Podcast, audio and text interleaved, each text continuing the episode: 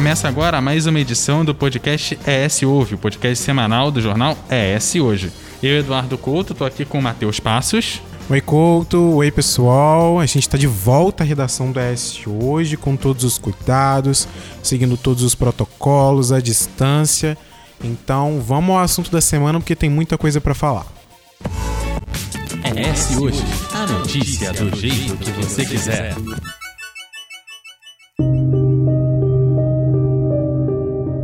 Há uns cinco episódios, Couto, a gente discutiu aqui no SO sobre dois temas que têm relação direta com o assunto dessa semana. No episódio 57, a gente conversou sobre estupro e no 58 sobre aborto. Os dados naquela edição revelaram que 70,5% dos mais de 66 mil casos no Brasil foram registrados como estupros de vulnerável, quando se trata de casos que envolvem vítimas menores de 14 anos de idade ou pessoas que não possam oferecer resistência ao ato. Esse levantamento é da 14ª edição do Anuário Brasileiro de Segurança Pública, divulgado em outubro de 2020, que mostra também, em relação à autoria, é, a verificação de que 84,1% dos casos o autor era conhecido da família. Ou seja, essas crianças e adolescentes são vitimadas por familiares ou pessoas de confiança da família, e muitas vezes por pessoas com quem tinham algum vínculo de confiança. E aqui no Espírito Santo, os dados da Secretaria de Segurança Pública e Defesa Social mostram que em 2021, nos registros da delegacia online, foi cometido um crime sexual contra menores de 18 anos a cada 8 horas. Somado assédio sexual, estupro, estupro de vulnerável, posse sexual mediante fraude e tentativa de estupro. Foram registrados 354 crimes da natureza apenas em quatro meses, entre o mês de janeiro e abril. O artigo 5 do Estatuto da Criança e do Adolescente diz que nenhuma criança ou adolescente será objeto de qualquer forma de negligência, discriminação, exploração, violência, crueldade e opressão punida na forma da lei de qualquer atentado, por ação ou omissão aos seus direitos fundamentais. Durante a pandemia, no entanto, os casos e também as subnotificações podem aumentar. Trazendo novamente os dados da Hora Brasileira de Segurança Pública, 64% dos casos de estupro de vulnerável ocorrem no período da manhã ou da tarde, possivelmente no momento em que os pais ou responsáveis se ausentam para o trabalho e que as vítimas ficam mais vulneráveis. E nesse contexto, Couto, a gente pode citar o caso da menina de 10 anos que era violentada sexualmente desde os 6 pelo tio aqui em São Mateus, região norte do estado. Ela acabou engravidando e precisou passar pelo processo de aborto legal. Ela não denunciou o abusador de acordo com as investigações por medo, já que, segundo relatos dessa menina, o tio a ameaçava. A menina foi submetida a um aborto legal em Recife, depois que o hospital no Espírito Santo se recusou a fazer o procedimento, alegando que a gestação estava em fase avançada. A família precisou procurar a justiça para interromper a gravidez. A gente também pode citar o caso Araceli, uma menina de 8 anos que foi raptada, drogada, estuprada, morta e carbonizada aqui em Vitória na década de 1970. A imagem da menina sorridente de franjinha na testa comoveu gerações e se tornou símbolo de uma crueldade que atravessa o tempo. No dia 18 de maio de 1973, Araceli Cabreira Crespo saiu de casa em Vitória, no Espírito Santo, para cumprir a rotina de uma criança de 8 anos. Mas a volta da escola nunca aconteceu. Araceli foi raptada, foi drogada e estuprada. O corpo pequeno e frágil não resistiu. Foi deixado pelos criminosos num terreno atrás de um hospital. E a gente tirou parte dessas informações, para você que está nos ouvindo, de uma reportagem que está lá no site do ES Hoje, de autoria da Gabriela Garcia. Você consegue acessá-la pelo seguinte título: A cada oito horas, um menor de idade é vítima de crime sexual no Espírito Santo. O link também está na nossa descrição aqui desse episódio. E a Gabriela tá entre nós hoje, não podia faltar. A Gabi, que é sócia de carteirinha aqui do podcast. Aí a gente vai destrinchar essa reportagem, entender questões como, por exemplo, o impacto do contexto da pandemia, crimes sexuais contra menores aqui na Grande Vitória e também os principais e também os não principais, mas todos os possíveis canais de denúncia para denunciar. Seja bem-vinda mais uma vez ao SO, Gabi. Olá, gente. Muito obrigada pelo convite. Um prazer estar com vocês aqui de novo. e vamos aí para essa discussão que é extremamente importante de um tema tão delicado, né?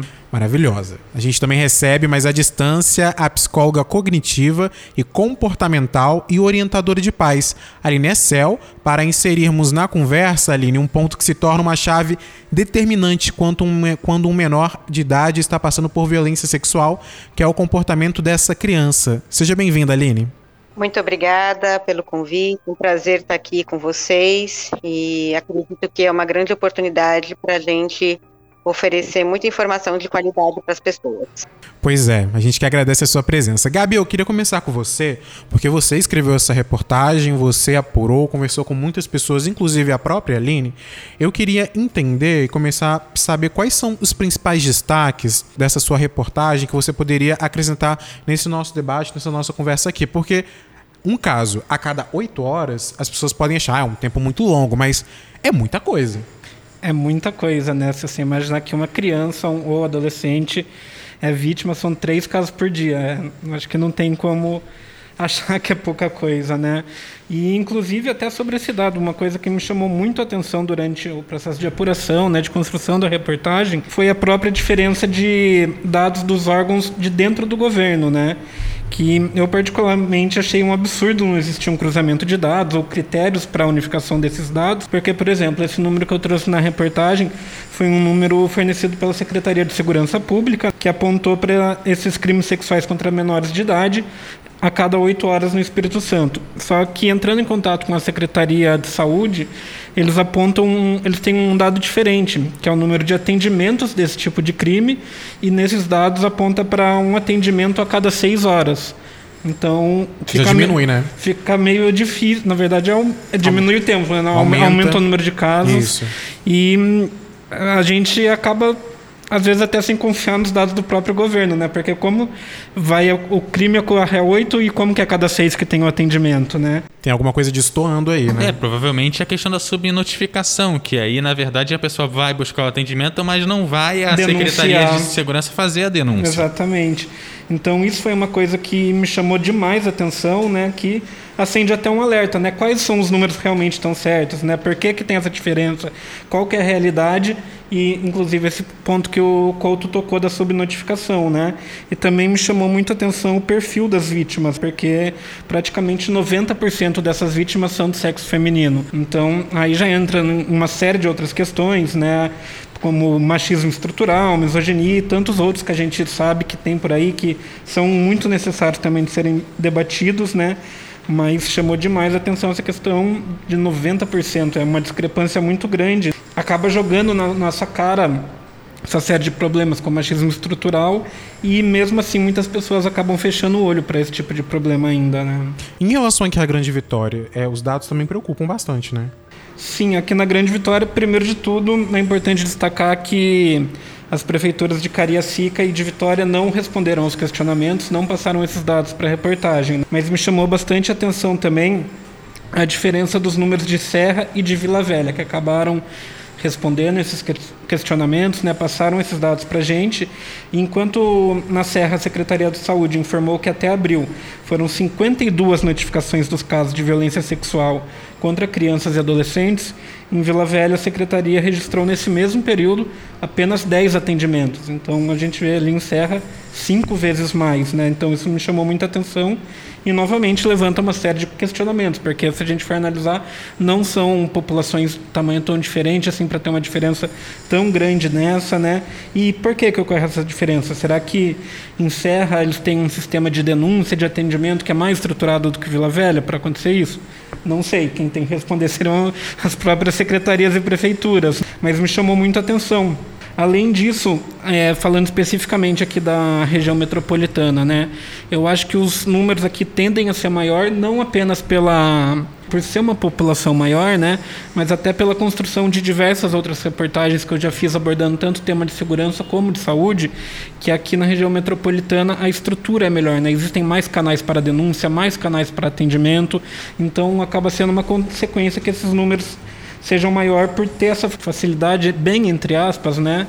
Mas de procurar um atendimento adequado, de ter como fazer uma denúncia. Então, talvez por isso os números aqui acabam sendo maior também. Aline, a gente também tem como parte dessa discussão a questão da educação sexual nas escolas e também em casa. Né? Principalmente porque se isso acontece mais no público infantil, é preciso que ele tenha informação e pelo menos saiba identificar o, o órgão, o, o para que, que ele serve, para as várias funções, né?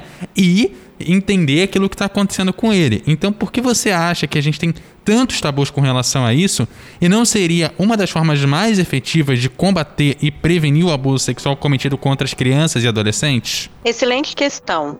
É, o, a, o, a educação sexual acho que envolve um tabu muito grande por muitas famílias, adultos e pessoas considerarem que educação sexual é algo que vai introduzir uma vida sexual ou ante antecipar uma sexualidade.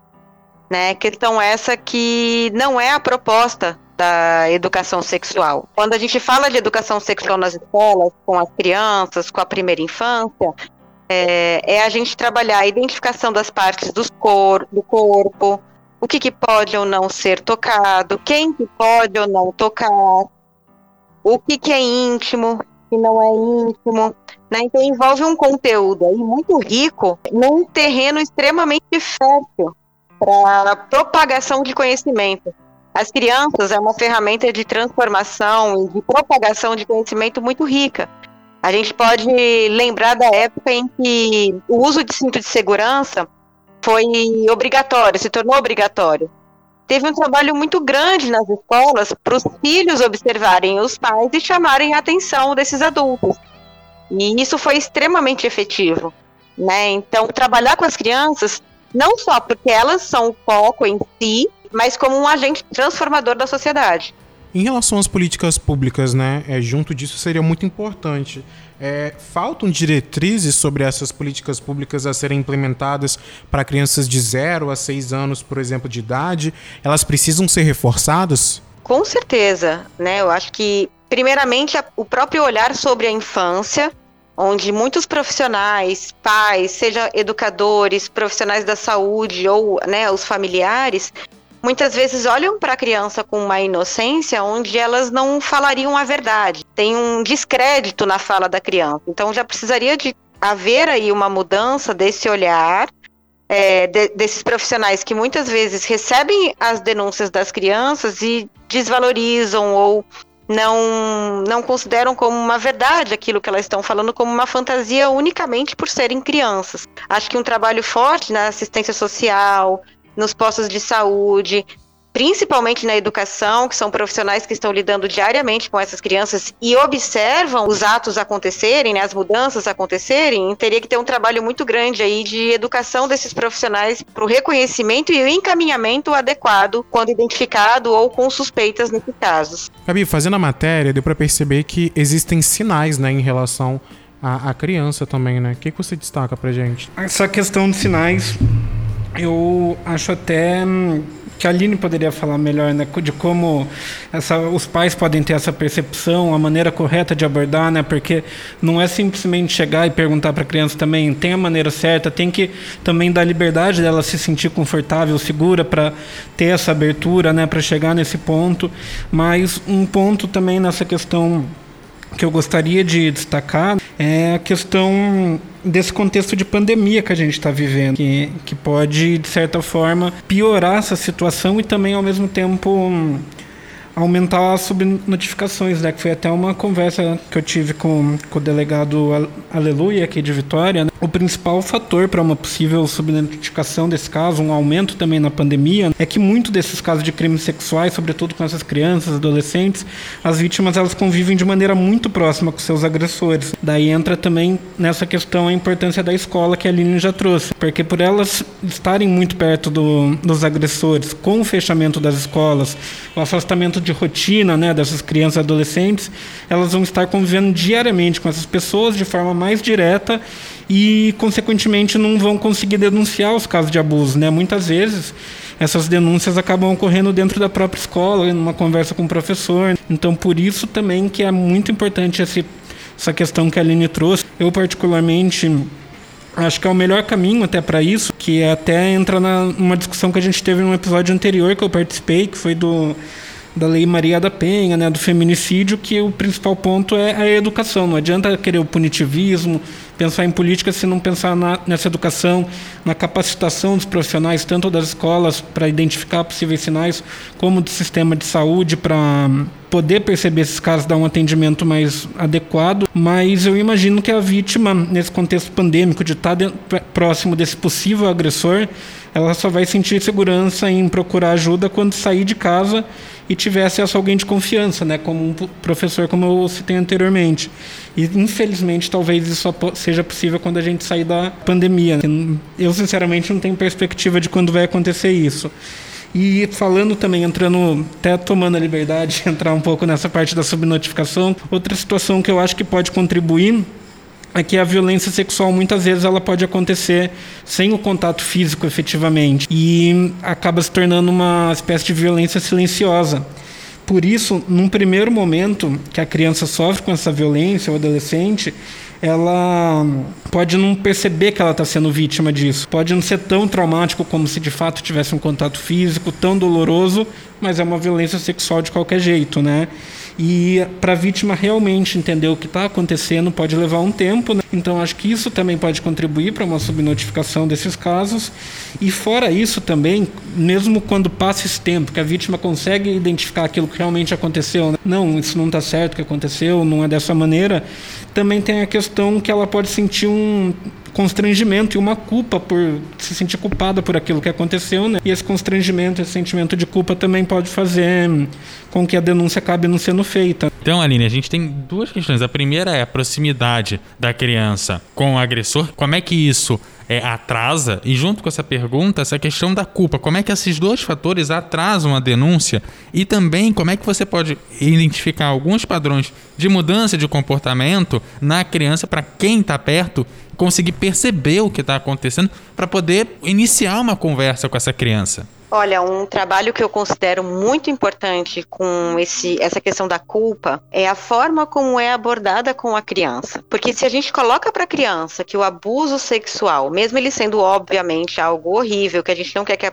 aconteça e tudo mais, mas se a gente colocar para a criança que é algo errado, que não pode acontecer, no momento que acontece, ela pode se sentir culpada, se sentir responsabilizada e muitas vezes constrangida para pedir ajuda por se sentir culpada. Essa é uma mudança e uma orientação que eu considero fundamental, onde a gente precisa colocar para a criança não que é errado, mas que caso alguém queira tocar, olhar ou qualquer coisa relacionada às partes íntimas dela ou do outro, que ela venha conversar com algum adulto de confiança, o pai, a mãe, o professor, o médico. Então, isso é diferente de dizer a ela, olha, não permita, não deixe que ninguém toque, porque ela pode ser facilmente seduzida pelo adulto, convencida pelo adulto a, a, ter essa atitude e se sentir culpada por isso. Então, acho que um ponto aí preventivo com essa culpa é justamente trabalhar com essa criança a vir comunicar para um adulto de confiança caso alguém demonstre interesse, vão, a tentativa né, de agir em alguma parte íntima dela ou que ela faça algo com o outro.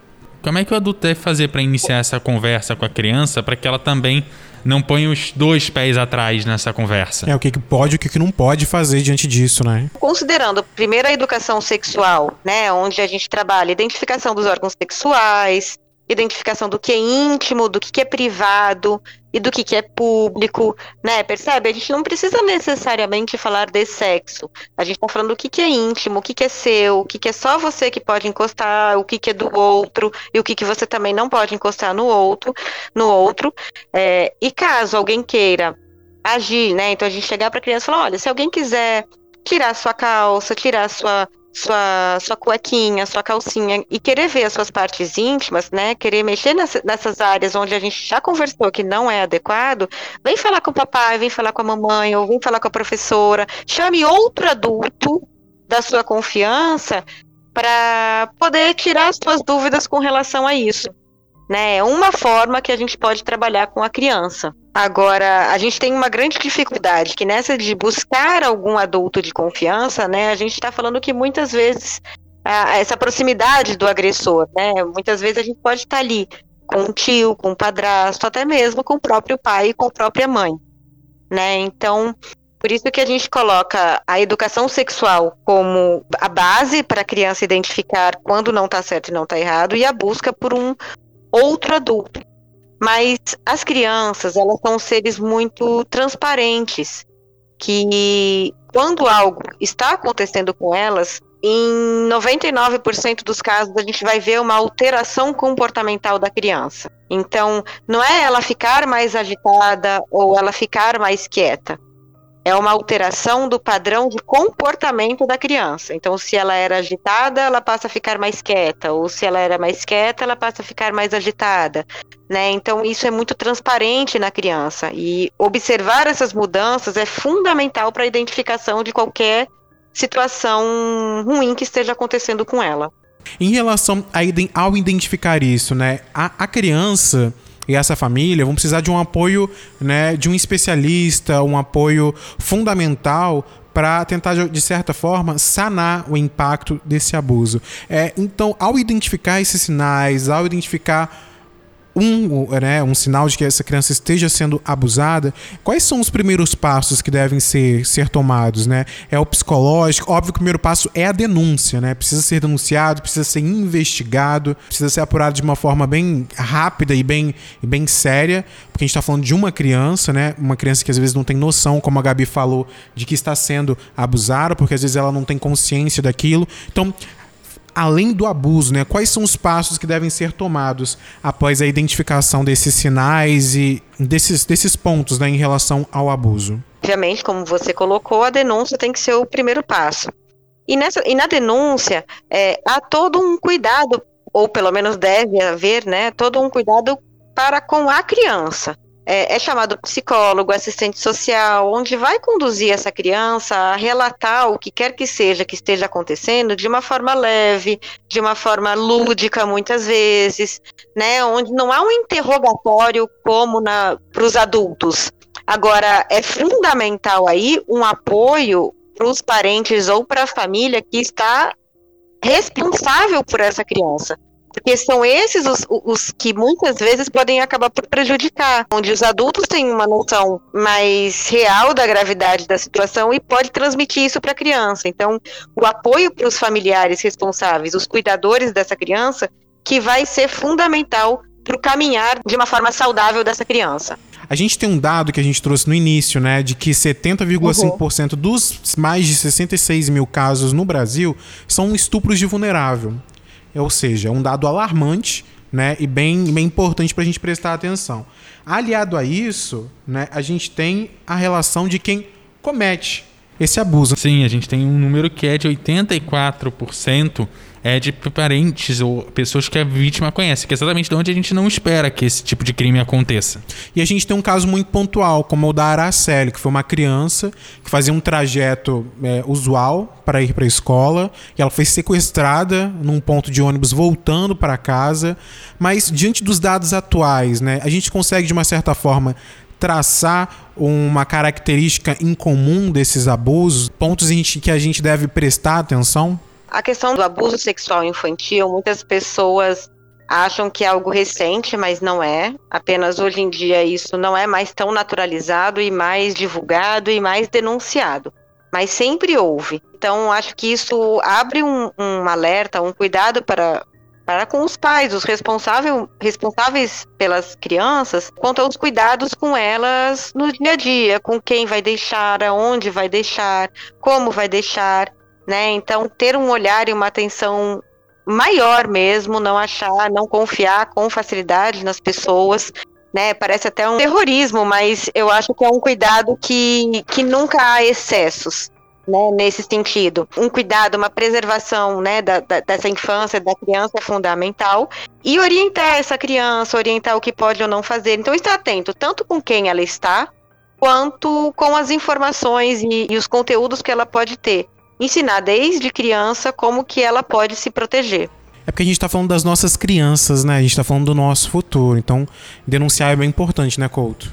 Denunciar é importante. E aí vamos perguntar para a Gabi, que fez a, a, a, matéria que você pode acessar lá no eshoje.com.br. Por quais os canais de denúncias a gente pode é, efetivamente fazer a denúncia sobre a, o crime sexual contra menores de idade? Talvez não os principais, mas os mais fáceis, ainda mais num contexto de pandemia que a gente está vivendo, né? Seriam as denúncias através dos telefones.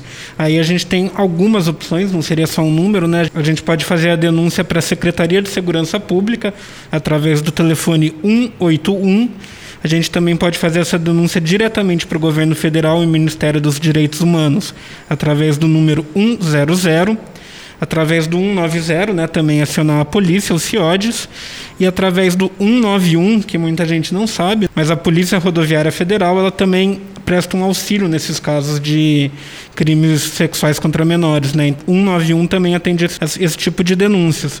E, para além do telefone, né, em algumas localidades, alguns órgãos específicos, também é possível fazer essa denúncia presencialmente.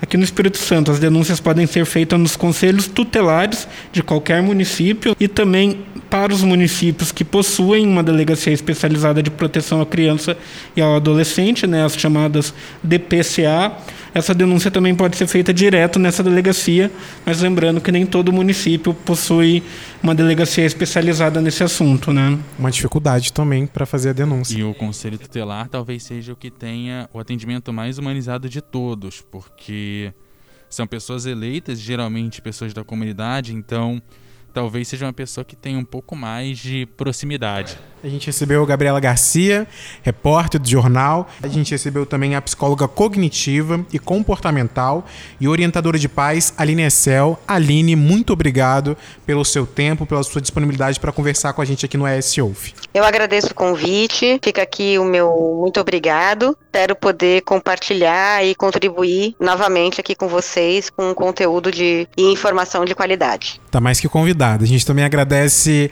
a Gabriela Garcia, maravilhosa maravilhosa, volte mais sempre, vou te trazer mais sempre, mais vezes aqui, pode ficar, pode ter certeza disso. Até outubro você volta mais. Muito obrigado pelo convite, sempre muito legal participar aqui, levar esse tipo de informação de uma forma mais leve, né? Sempre é um bate-papo muito gostoso.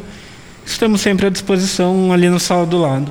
Um abraço para vocês. Incríveis. Bom, esse foi o ES Ouve, o podcast semanal do jornal ES Hoje, que vai ao ar todas as segundas-feiras no eshoje.com.br nas principais plataformas de áudio. O episódio de hoje teve a apresentação de Eduardo Couto e Matheus Passos, a produção e o texto do Matheus Passos, a edição de som de Eduardo Couto e a direção de jornalismo é da Daniele Coutinho. Esse episódio utilizou dados da reportagem do próprio S hoje feito pela Gabriela Garcia, áudio da TV Globo e da TV Cultura. Eu me despeço de você, Matheus. Um abraço, Couto, um abraço, pessoal. A gente volta a se encontrar na próxima semana com um tema mais leve, já que é dia dos namorados. Ah, gente, aquele abraço e até a próxima.